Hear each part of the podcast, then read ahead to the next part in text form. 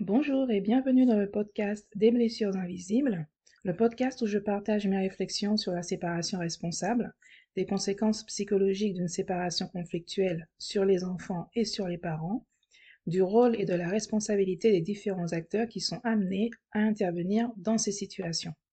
Je suis Nathalie, maman célibataire d'un garçon de 9 ans. Ce podcast est basé sur mon expérience de maman séparée. Je voudrais réagir à l'appel au réarmement démographique du président de la République, et voici ce que j'aurais aimé lui dire.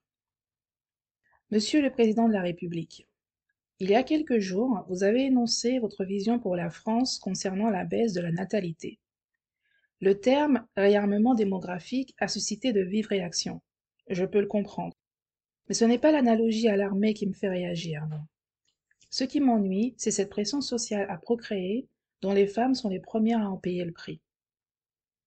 Êtes-vous au fait de la réalité de ce que vivent les mères françaises? Aussi loin que je me souvienne, j'ai toujours voulu avoir des enfants. Mais si j'avais su que mon fils et moi, nous nous retrouverions dans une situation de violence psychologique, j'aurais fait d'autres choix. Parce que c'est facile de dire faites des enfants. Mais qui protège nos enfants et qui nous protège, nous, parents célibataires, quand on en a besoin? Faire des enfants? Pourquoi?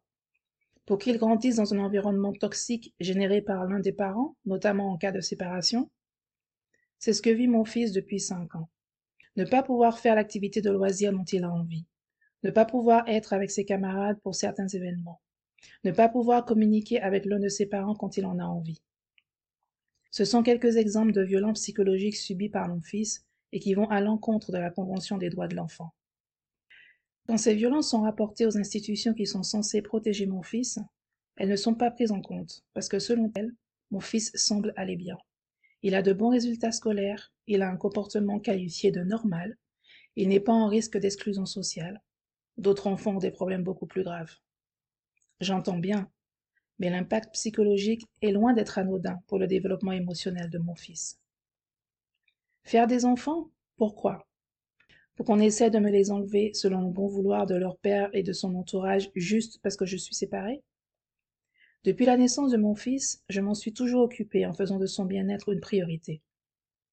Pourtant, depuis ma séparation, je serais devenue une femme irascible, dangereuse pour mon fils, avec même un risque d'enlèvement, alors qu'aucune preuve ne vient étayer ces accusations, et qu'il ne s'agit en fait que d'une campagne de dénigrement pour justifier une demande de m'enlever la garde.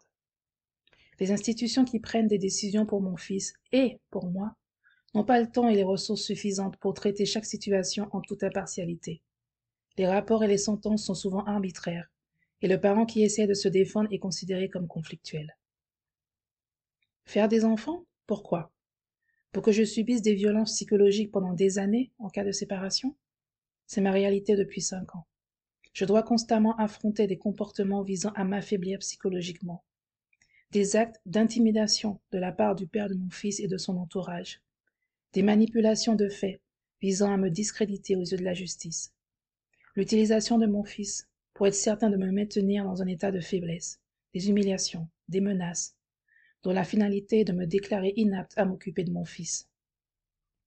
Aucune action des institutions, qui invisibilise ces agissements et qui considère que ce ne sont que de petits différends inhérents à la séparation. Faire des enfants Pourquoi?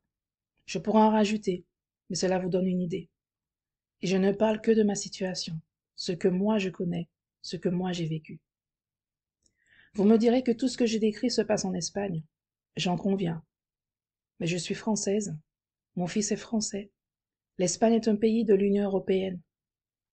Comment est-ce possible que rien ne soit mis en place au sein même de l'Union pour soutenir les citoyens européens en difficulté dans un autre pays européen qui n'est pas le leur? Qu'aucune action commune ne soit prévue pour protéger les enfants et pour lutter contre les violences psychologiques qui sont encore trop marginalisées. Mon fils et moi n'avons pas été soutenus par la France. Nous n'avons pas été protégés en Espagne, un pays européen. Faire des enfants Pourquoi? Peut-être que les Français, et surtout les Françaises, auront confiance en l'avenir et feront des enfants quand ces derniers seront une priorité pour l'État français, quel que soit l'endroit où ils se trouvent. Ou peut-être quand les enfants et les parents célibataires, les mères en particulier, seront protégés contre toute forme de violence. Voilà, c'est ce que je pourrais dire au président de la République concernant son appel au réarmement démographique. Merci d'avoir écouté ce podcast. À très bientôt.